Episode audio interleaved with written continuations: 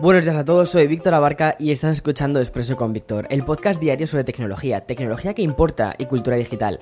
Bien, este Expreso tiene muchísimo sabor a viernes porque viene muy cargado de novedades relacionadas con videojuegos, en concreto con PlayStation 5.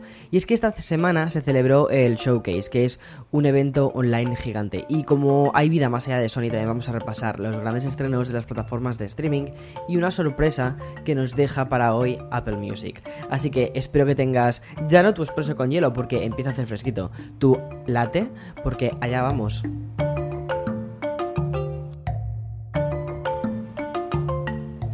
Vale, como te adelantaba antes, Sony va a ser la gran protagonista de este episodio, pero es que la verdad es que han hecho cosas muy interesantes. Lo va a ser, además, con derecho totalmente propio, ya que ayer se celebró el Showcase 2021, que es un evento virtual. Si bien es cierto que no ha profundizado demasiado, por ejemplo, en la próxima generación de las PlayStation VR, que es algo que yo creo que tenemos muchas ganas, no todos, y que la anterior generación yo creo que estaba muy bien, pero se merecía, se merecía una continuación. Se merecía, eh, bueno, pues más apoyo quizás por parte de, Sony, aunque estuvo en forma de videojuegos y tal, pero bueno, a nivel de hardware, queremos algo nuevo en cuanto a hardware de las PlayStation VR. Pero lo que sí que hicieron fue anunciar grandes lanzamientos que vamos a repasar a continuación. Mira, los juegos más importantes que van a llegar a PlayStation 5 eh, directamente mmm, muy cerquita, ¿vale? Son todo un clasicazo una de las sagas que, que, hicieron que PlayStation, la primera incluso, fuese un completo exitazo. Y es que estoy hablando de, de, uno de los juegos de carreras más importantes, Gran Turismo 7 en este caso. Saldrá el próximo 4 de marzo del 2022. Gracias al tráiler hemos podido vaticinar que habrá más modelos de coches, una mayor personalización de los personajes y mejor profundidad en el modo de, de fotografía del juego. Vale, pero el showcase no solo se limitó a la saga de Gran Turismo, que bueno, es, es un muy gran, es un juego muy grande para ellos sino que Sony también anunció alguna, bueno, alguna que otra remasterización. En este caso, la de Uncharted eh, eh, End, que ese juego salió en PlayStation 4, estaba muy chulo sobre, sobre la, bueno, una nueva aventura de, de Nathan Drake y de hecho ese fue, ese fue el gran Uncharted que recibió la PlayStation 4, además de una remasterización de los tres iniciales. Y luego sacaron también como una especie de spin-off que era Uncharted de los Legacy. El nombre que va a recibir este paquete se llama Uncharted Legacy of Thieves Collection, que lo que nos permitirá revivir son tanto las aventuras de Nathan Drake como la del spin-off de Glow y Nadine. No sé, me parece me parece que si vamos a volver a vivir de remasterizaciones con PlayStation, mmm, esto ya lo hemos visto demasiadas veces. Y volver a pagar por juegos que ya hemos jugado en la generación anterior, ah, no mola demasiado. Pero bueno, lo mejor de todo es que no solo va a llegar a PlayStation 5. Entonces, aquellos que no tengan una Play 5 y que sí que tengan un PC, van a poder disfrutarlo. Eso sí, saldrá primero en la consola de Sony y después, a principios del año que viene, eh, saldrá en, en PC. De manera más escueta también anunciaron otro remake que es el de Star Wars Knights of the Old Republic, que es un juego muy clásico de rol que va a aterrizar en PlayStation 5, aunque no conocemos nada más sobre esto, ni siquiera conocemos la fecha. También hay mucho misterio alrededor de la adaptación de Wolverine, Lovetno, que está preparando Insomaniac, compañía que anunció una secuela de Spider-Man que saldrá en 2023 y que además en esta secuela, en este Spider-Man 2, estará Venom. Este juego sí que creo que puede hacer que me compre una Play PlayStation 5.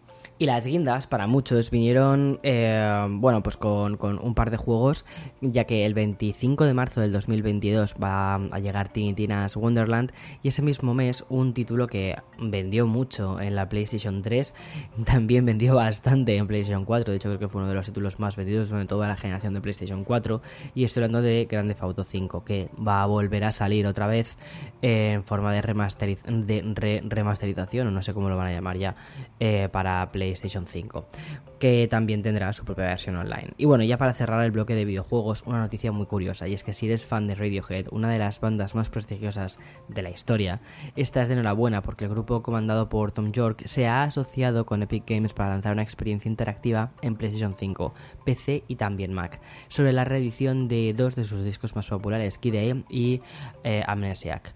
Vale, y antes de pasar al bloque del streaming, a hablarte de series, entre ellas, bueno, series y películas, porque también quiero contarte un poquito de lo que me ha parecido el tráiler de Matrix. Horror. Eh, quiero hacer una pausa para el sponsor de este podcast. Vale, como te decía, ahora vuelvo con el bloque de entretenimiento audiovisual y hoy lo, lo bautizo así porque mm, la principal novedad que ya te comenté ayer un poquito es sobre el estreno del tráiler de Matrix 4. Bien, eh, teníamos muchísimas, bueno, no sé si teníamos muchísimas ganas de que Matrix volviese. Yo creo que era algo que nadie había pedido, mejor dicho, que Matrix volviese. Lo que sí que pedíamos era, al menos yo, era un arreglo al final de la tercera película de Matrix. Si has visto la saga, creo que sabes por dónde voy. Eh, creo que hay mejores... O sea, creo que hay mejores propuestas del final de la saga de Matrix en Reddit que lo que hicieron eh, sus, sus directoras. Pero bueno, ese no es el caso. Total, que mm, cuando lanzaron o cuando anunciaron que iban a lanzar Matrix 4, pues muchos de nosotros, al menos yo, ingenuo de mí, pensó, oye, quizás van a intentar solucionar un poco ese final tan caótico que nos dejó a todos con una depresión como si hubiésemos vuelto a nuestra época emo. Pues no sé si va a ser eso. El trailer es muy colorido, es muy... Mm, no tiene el rollo Matrix, no sé, no sé, es... Ah, es, extraño. Tengo muchas ganas de que me cuentes qué te ha parecido el tráiler. Eh, déjamelo si quieres en algún DM o en Twitter. Hoy echaré un ojo a Twitter por si me, me, escribes algo sobre esto. Porque me interesa muchísimo saber tu opinión. A mí personalmente, ya te digo, no me ha terminado de gustar demasiado. Por no decir que no me ha gustado. Porque si pienso en Matrix, eh, pienso en oscuridad, pienso en ambientes, en ambientes nocturnos, ¿vale? Pienso en una película madura, oscura, eh, con temas muy complicados, que habla sobre la deshumanización, que habla sobre cómo las máquinas, eh, bueno, nos han convertido en esclavos, básicamente. Sin embargo, esta nueva Matrix me parece desde las tipografías que utilizan, que no son las mismas, hasta la música del tráiler, me parece un lavado de cara muy muy Disney en cierta medida. Entonces, oh, no sé. En fin, ya me contarás qué te ha parecido. Y dejando atrás el cine más taquillero y de los que piden vivir la experiencia en salas, vamos a plataformas de streaming. Porque, como lo prometido es deuda, voy a retomar el anuncio de la llegada de HBO Max a países europeos como España. Bueno, a partir del día 26 de octubre, aquellos suscriptores de la HBO clásica verán cómo de manera automática pasa a llamarse HBO Max. Lo demás, o sea, las principales diferencias de todo esto es en forma del catálogo. Además del contenido que ya tenías, podrás disfrutar también de series, películas y programas que pertenecen a Warner Bros. Max Originals, DC Comics y Cartoon Network. Y sí, creo que vas a poder ver también Matrix 4, al menos en Estados Unidos todos los estrenos que está haciendo Warner y Matrix de Warner los están haciendo simultáneo tanto en HBO Max como en cine. O sea que yo creo que sí, ¿no? O sea, se va a poder ver también cuando salga en Navidades la de Matrix 4 en HBO Max. Bueno, también va a implicar una plataforma renovada, algo que en Estados Unidos ya hemos vivido y que mejora considerablemente tanto la interfaz interior como su funcionamiento. Y la última gran novedad también se va a celebrar porque por fin se van a poder crear varios perfiles. Pasamos ya a los estrenos del fin de semana y comienzo por Apple TV, que hoy sube a su plataforma Come From Away, bienvenidos a Gander, que es un musical de Broadway. Disney Plus sigue estrenando episodios de What If. Tuvo su gran novedad el pasado miércoles un spin-off de la, de la exitosa American Horror Story. El título no difiere mucho del original American Horror Story. Eh, stories, perdona. Una cosa es History y otra es Stories. Una es... A ver. Eh, a ver. Vuelvo a leer. Vuelvo a leer los títulos porque es un poquito complicado. Por un lado está American Horror History, y el otro es American Horror Stories. Y en el reparto hay nombres como por ejemplo Angelica Huston y Matt Boomer. Veamos a ver qué es lo que sucede con, estas, con esta historia de horror americano.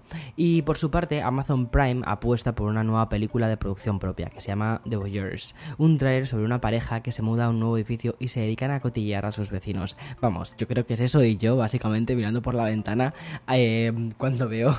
bueno, es que además Nueva York como que te pide inventarte las vidas ajenas de los vecinos que tienes enfrente. No sé, es como maravilloso. Así te inventas tus historias, te inventas sus vidas paralelas y ya está. Bueno, y para despedir ya la semana, voy a hacer una noticia sobre Apple Music. Si eres usuario de iOS 14, que dentro de muy poco pasaremos a iOS 15, te recuerdo, bueno, pues recordarás que el año pasado la compañía agregó la aplicación de funciones relacionadas con Shazam. Ya sabes, pasa que podías identificar canciones con tan solo unos segundos de escucha. Pues esta función casaba muy muy bien con otra que se lanzó en 2016 y que permitía hacer mezclas como un DJ. Bueno, utilizando ambas tecnologías, Apple ha anunciado que ya se encuentran trabajando en colaboración con discográficas mainstream y también indies.